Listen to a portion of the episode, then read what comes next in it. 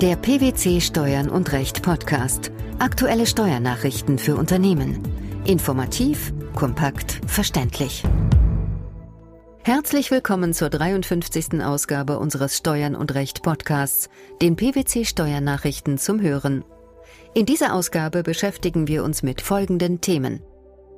Umsatzsteuer. Vereinfachungsregelung für die Belieferung grenznaher Kleinabnehmer eingeschränkt. Gewerberaummietrecht.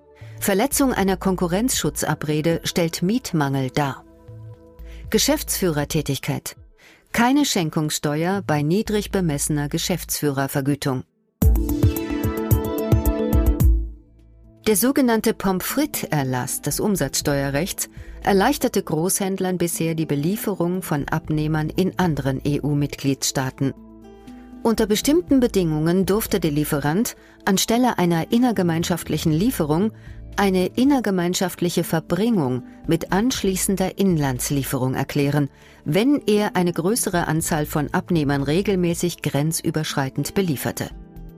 Nun wird der Anwendungsbereich dieses Verfahrens eingeschränkt. Aber beginnen wir mit dem Verfahren selbst. Was hat es damit auf sich? Die Vereinfachungsregelung soll es Lieferanten vor allem erleichtern, Läden im grenznahen Ausland oder aus dem Ausland heraus im grenznahen Inland täglich mit frischer Ware oder Zeitungen zu beliefern. Wird die Vereinfachungsregelung angewendet, erklärt der Lieferant und nicht der Abnehmer einen innergemeinschaftlichen Erwerb im Bestimmungsland, gefolgt von Inlandslieferungen an seine Abnehmer.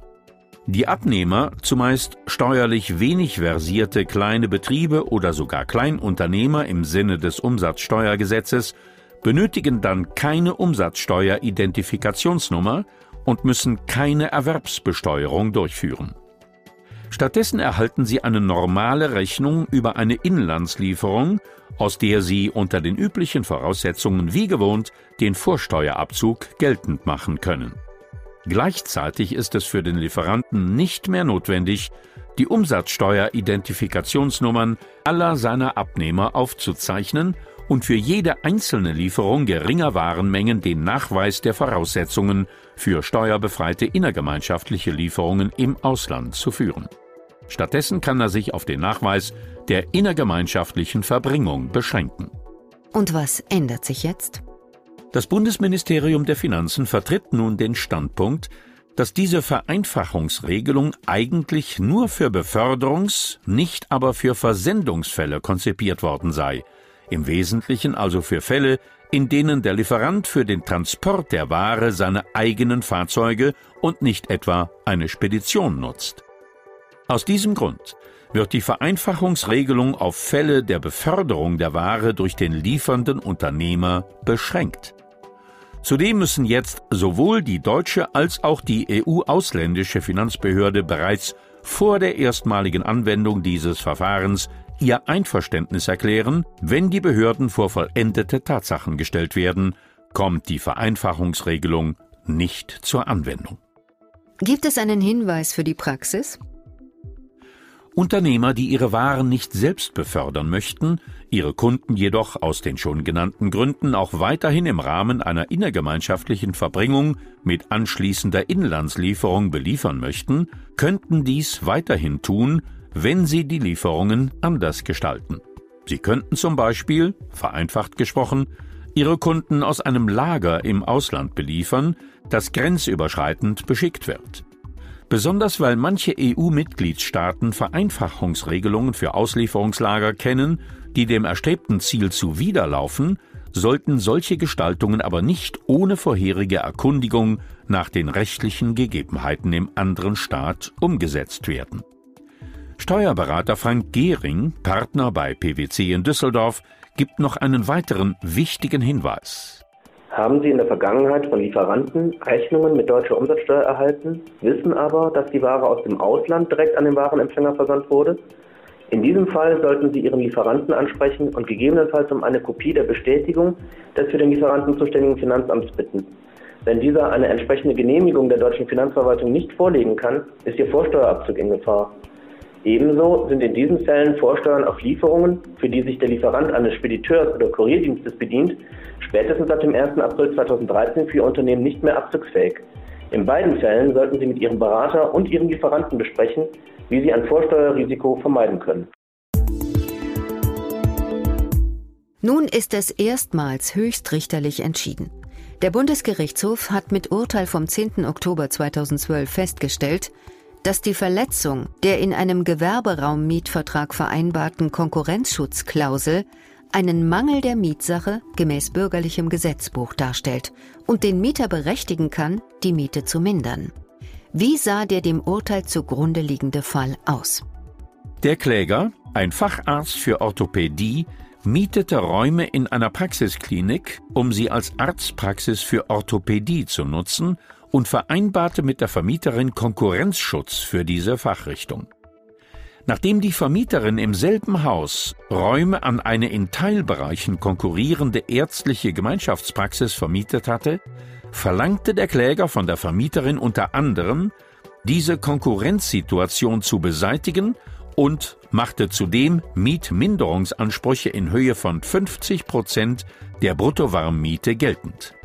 Waren diese Forderungen rechtmäßig? Nach Auffassung des Bundesgerichtshofs ja. Denn sowohl die Verletzung des sogenannten Vertragsimmanenten als auch die eines ausdrücklich vereinbarten Konkurrenzschutzes sind Störungen, die die Tauglichkeit der Mietsache zum vertragsgemäßen Gebrauch unmittelbar beeinträchtigen können. Sie stellen somit einen Mietmangel dar, sofern die Beeinträchtigung erheblich ist. Mit welchen Konsequenzen muss ein Vermieter rechnen? Der Vermieter ist nicht nur verpflichtet, eine solche Konkurrenzsituation schnellstmöglich zu beseitigen, sondern er muss außerdem damit rechnen, dass der betroffene Mieter von sämtlichen Gewährleistungsrechten Gebrauch macht, nämlich Minderung, Schadensersatz und einer außerordentlichen fristlosen Kündigung bei fortgesetzter Zuwiderhandlung. Bei der Gestaltung von Konkurrenzschutzabreden ist deshalb größte Sorgfalt geboten.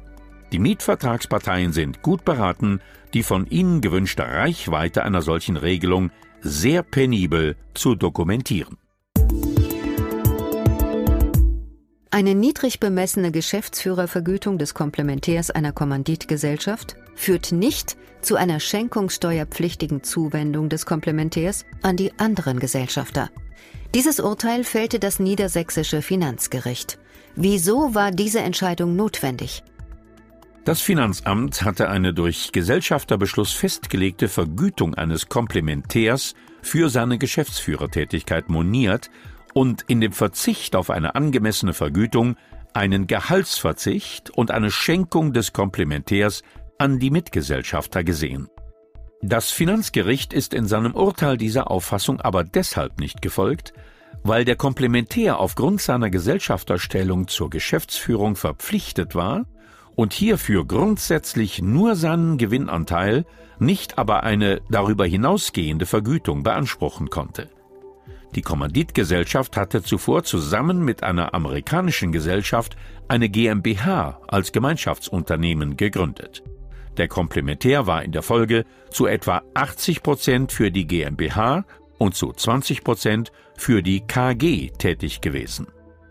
Eine freigebige Zuwendung setzt laut Gericht voraus, dass die Leistung zu einem Vermögensvorteil des Bedachten auf Kosten des Zuwendenden führt. Zudem muss die Zuwendung objektiv unentgeltlich sein. Hier war die Leistung des Komplementärs an die anderen Gesellschafter der KG aber nicht einmal als teilweise unentgeltlich zu sehen. Warum?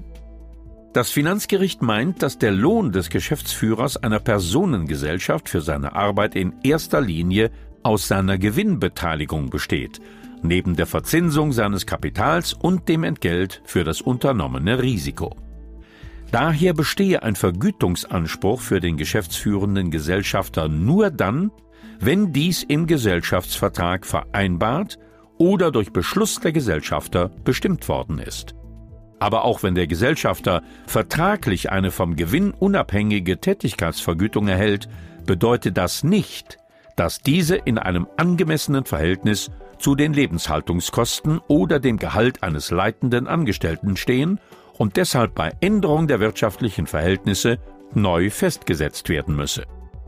Und da also die Geschäftsführungstätigkeit eines Komplementärs durch seine Gewinnbeteiligung abgegolten ist und darüber hinaus kein weitergehender Anspruch auf eine fremdübliche Vergütung bestehe, bleibe auch kein Platz für eine vermeintliche Unangemessenheit einer über die Gewinnbeteiligung hinausgehenden Geschäftsführervergütung.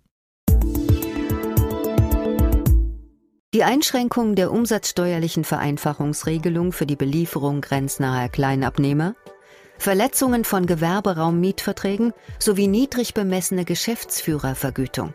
Das waren die Themen der 53. Ausgabe unseres Steuern und Recht Podcasts, den PwC Steuernachrichten zum Hören. Wir freuen uns, dass Sie dabei waren und hoffen, dass Sie auch das nächste Mal wieder in die PwC Steuernachrichten reinhören. Steuerliche Beiträge zum Nachlesen finden Sie in der Zwischenzeit unter blogs.pwc.de Steuern- und Recht.